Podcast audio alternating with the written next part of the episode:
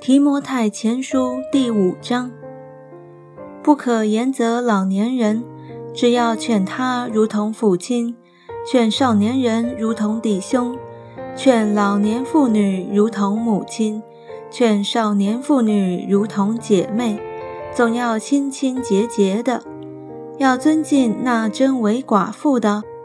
若寡妇有儿女或有孙子孙女，便叫他们先在自己家中学着行孝，报答亲恩，因为这在神面前是可悦纳的。那独居无靠、真为寡妇的，是仰赖神，昼夜不住的祈求祷告；但那好宴乐的寡妇，正活着的时候也是死的。这些事你要嘱咐他们，叫他们无可指责。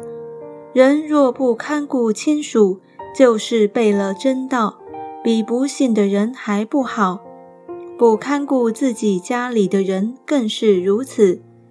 寡妇记在册子上，必须年纪到六十岁，从来只做一个丈夫的妻子，又有行善的名声，就如养育儿女、接待远人、洗圣徒的脚、救济遭难的人。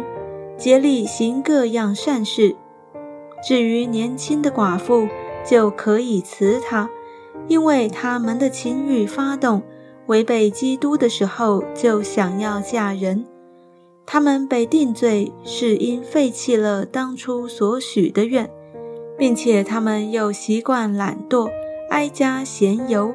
不但是懒惰，又说长道短，好管闲事，说些不当说的话。所以我愿意年轻的寡妇嫁人，生养儿女，治理家务，不给敌人辱骂的把柄，因为已经有转去随从撒旦的。信主的妇女若家中有寡妇，自己就当救济他们，不可累着教会，好使教会能救济那真无倚靠的寡妇。那善于管理教会的长老，当以为配受加倍的敬奉；那劳苦传道教导人的，更当如此。因为经上说，牛在场上踹鼓的时候，不可笼住它的嘴；又说，工人得工价是应当的。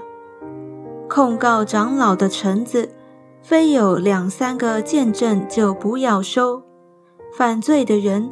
当在众人面前责备他，叫其余的人也可以惧怕。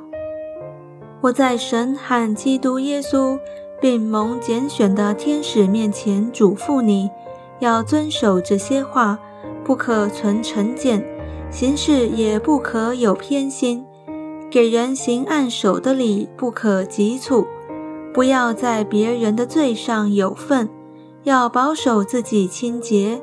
因你胃口不清，屡次患病，再不要照常喝水，可以稍微用点酒。